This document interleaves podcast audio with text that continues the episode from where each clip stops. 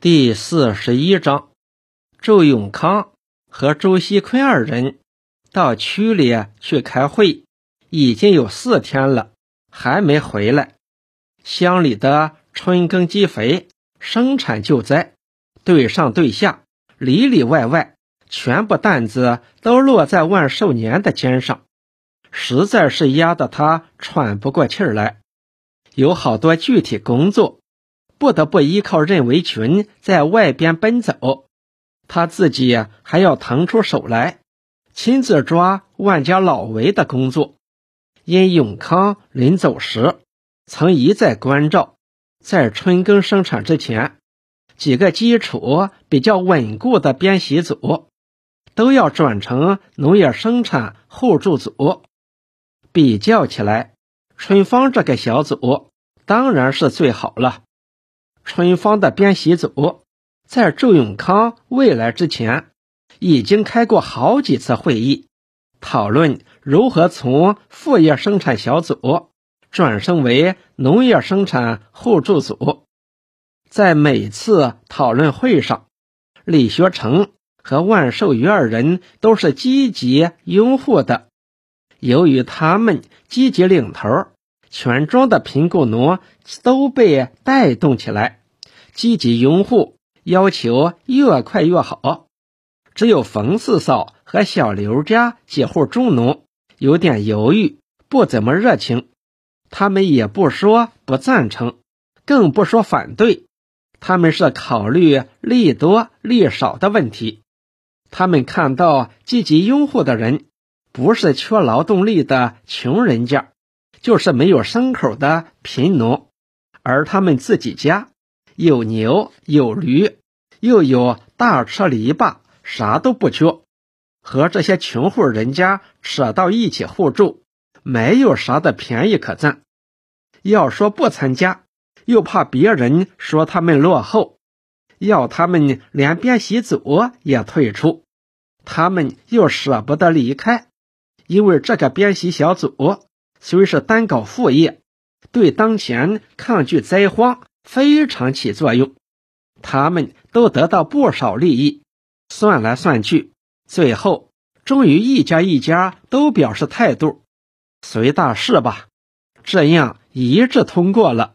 因此，万寿年了解情况之后，不以素云小组为重点，而转过手来抓春芳的小组，让他们带个头。这一天。春芳的农业生产互助组成立，万寿年亲自参加，还在会上讲了话，大大表扬了全组的社会主义觉悟。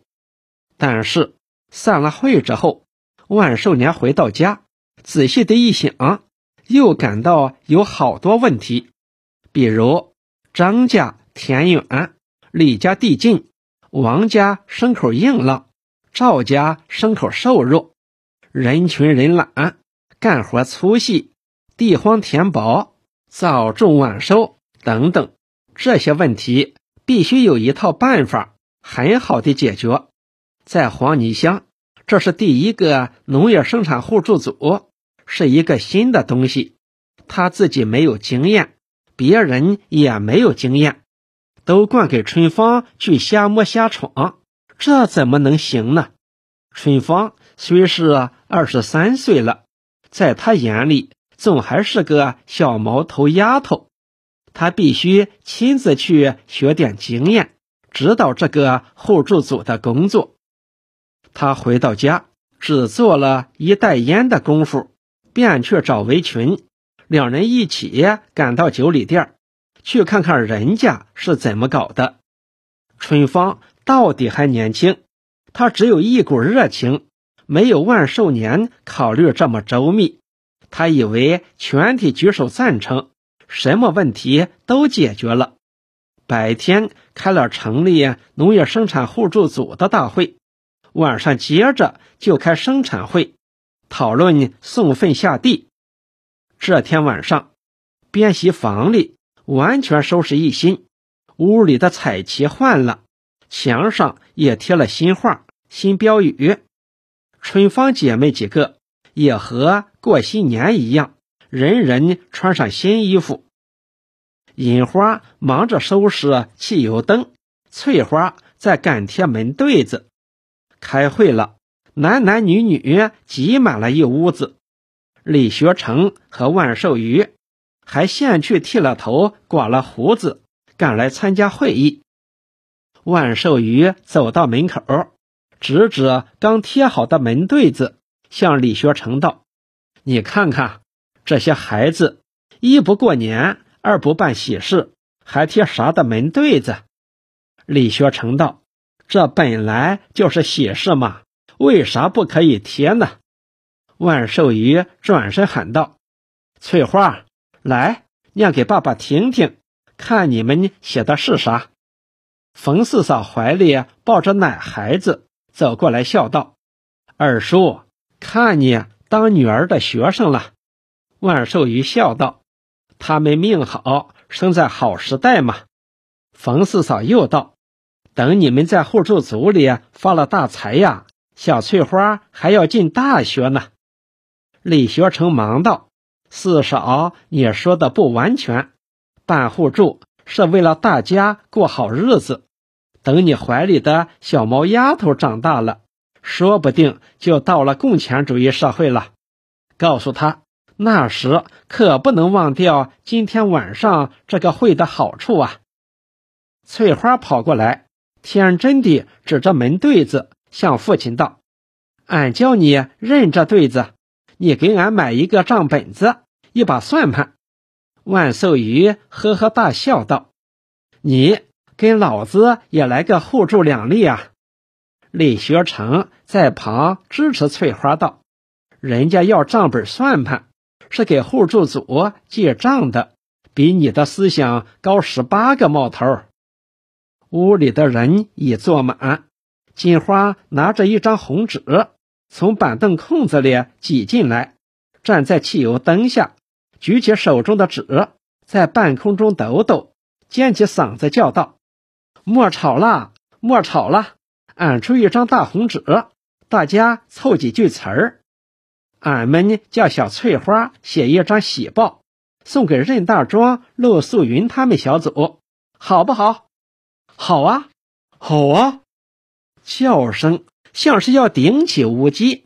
只有小刘家因放过一次高利贷，被任维群骂过，因此他叫道：“俺不愿意，要送就送到乡里，还能表表功，送给那个厉害女人管屌劲儿。”白白糟蹋一张红纸，李学成道：“乡里不用送了，今儿上省寿年亲自在这里参加俺们会的，还说了一大堆好话。俺们的族长又是他自己的女儿，明明该表扬，他也不好表扬哈。我说啊还是送给任大庄，任大庄是和俺们挑战的，向他们送个信儿，叫他们知道。”俺们又是走在他们头里，冯四嫂道：“对，也好去气气他们。”万寿余道：“不是气他们，这也是互相鼓励。”春芳早已高兴的两眼润湿，这是他有生以来主办的头一件大事。在这两个月中，他花了多少精力，费了多少口舌，忍过多少屈气。经历过多少苦恼与失望啊！他还不能完全理解，这全乡的第一个农业互助组有着多深多远的意义。只知道这是响应党和咱主席的号召，按照他父亲和永康的指示，终于把二十户人家团成了一个集体，这就够兴奋了。可是他矜持地说道。我看还是不写的好，先把大话说出去了，万一办不好咋办呢？银花走过来，从金花手里抢过纸，送给翠花道：“翠花，你替俺写，办不好砍俺一个人头。”翠花扭捏的跑开，嗯嗯道：“俺才不干呢，字写的不好看，让人家去笑话。”万寿余道。写啊写啊，在黄泥乡组织编习组是俺万家老韦带的头，成立农业互助组，万家老韦又抢个先，要光荣光荣啊！春芳道：“二叔，我看还是等生产搞好了再写吧。”李学成道：“春芳，大家要写就写吧，这是听咱主席的话，本来光荣啊。”春芳道：“写啥好呢？说好，人家要笑话我们，是王婆卖瓜，自卖自夸。以后万一搞不好，更难为情。说不好。”你们大家又不同意，金花情急，往汽油灯下一站，命令似的说道：“翠花，我说你写，不要听他们啰啰嗦嗦。”春芳今晚抖抖的变了，像个老人精似的，顾东顾西。写啊，写啊！全屋子人都嚷起来。翠花边摸起劈柴刀，坐在父亲身旁。低头削着铅笔，边向金花道：“你自己不会写啊？”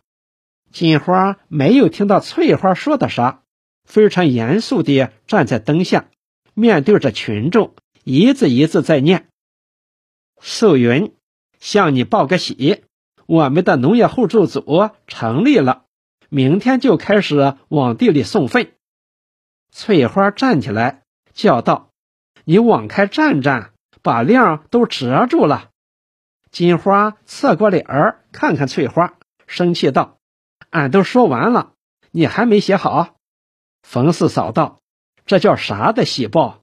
两句头就没有了。”小刘家也接着说：“要写就多说两句，压压他们的威风。”万寿鱼道：“对，要加两条，头一条。”俺们成立互助组抢了先，今年的春种在全乡也要抢个先。